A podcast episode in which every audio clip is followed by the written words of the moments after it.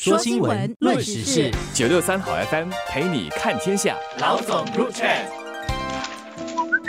各位听众，大家好，我是新民日报的朱志伟。大家好，我是联合早报的郭丽娟。拥车证成价持续攀升，加上路税和汽油费等大大小小的费用，车子在本地已经成为了奢侈品。然而，有了共享汽车服务，人们不买车也能享受到车子带来的便利。一些业者就透露，他们的租车率因此增加了四倍。我觉得更多年轻人现在选择用共享车，不是自己拥有汽车，主要是他们对物质生活的追求。跟你啊我啊这一代跟上一代人已经很不同了。比如说现在的年轻人，他们在学校念书的时候就被灌输环保的理念，对全球变暖、碳排放等等这些现象有了更多的认识，因此更多人推崇所谓的绿色生活。那更多人就因此也不把私人汽车当成是出行的必需品。加上近年来共享的这个概念和做法已经越来越普遍了，无论你是打开 Grab 或者 GoJet 的应用来打车，或者是到祖屋楼下扫码租。用脚踏车就可以骑行到地铁站，都是十分方便的选择。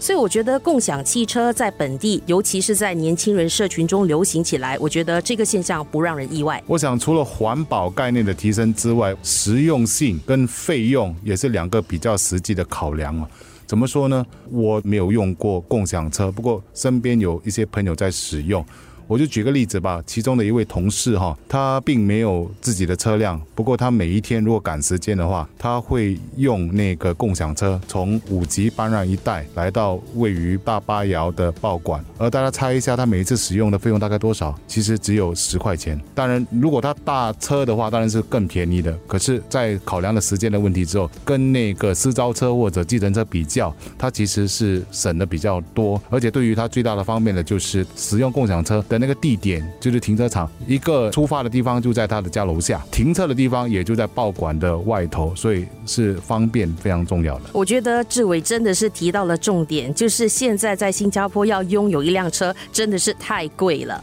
我们看一看最新的拥车证的投标结果，那三大的汽车组别那个成价都是飙涨的，而且都创下新高。小型车的拥车证现在已经九万多元，将近要十万元了。把这个拥车证和其他税收加起来的话，现在市场上一辆普通的小型日本轿车的售价就要十三万元以上，如果是欧洲车呢，那起码都是二十万起跳的。那相比之下，共享汽车就看起来是一个更负担得起的选择。我大概也上网查了一下一家业者的收费，他做的是月费的收法，就是一个月的收费是八块钱，那每次租车是按分钟来计算的，每分钟是四毛钱，那半小时大概十二块钱，就是基本上从新加坡开车从一个地点。到另一个地点应该都不会超过半个小时的时间，所以如果说你一个月租车几次的话，我觉得这个费用摊平来看的话，真的是相当划算的。不，我总觉得共享汽车这个概念呢，目前在我们新加坡市场上还没有一个比较清晰的一个立足点。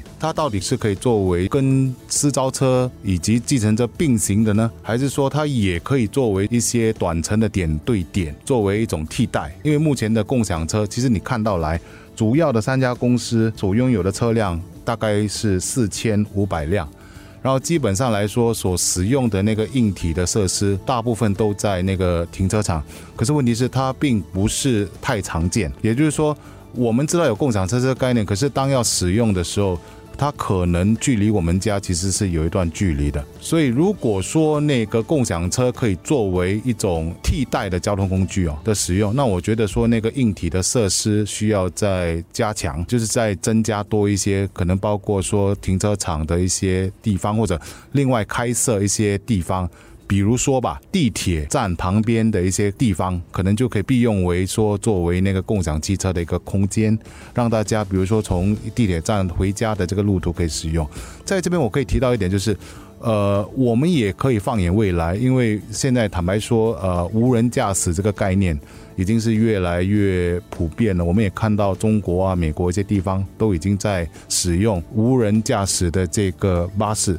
如果说日后有这样的一种技术趋成熟的时候啊，其实共享汽车作为我们点对点的一种使用，其实也无不可的。那现在拥车的人要他们突然间放弃拥车的习惯，我想这是不太可能，也不太实际的。所以预计中短期内呢，汽车的需求还是会保持在高水平，也就是拥车证大概也不会。下跌的太多。这里我就建议，可能相关的政府机构可以做一个全国的大型调查，来了解年轻一代对拥车的看法。那收集了这些资料，懂他们的意愿后，那政府部门日后在规划政策的时候，可以做出更好的部署。比如说，公共设施的停车场到底要留多少停车位才是足够的？如果是发现需求并没有现在这么高的话，那更多更多的用地可以用来做做其他的设施。我觉得更多人选择共用车，不再需要一人人拥有一车，这对新加坡迈向近零排放的目标是很积极正面的发展。说不定这样的趋势下去的话，我们不到二零五零年就能提早达成这个目标了。坦白说，如果要继续扩建公路，其实是不实际的。重点是应该放在说，我们怎么样的把我们的交通在没有增加扩建公路的这个设施上面进行更有效的资源分配。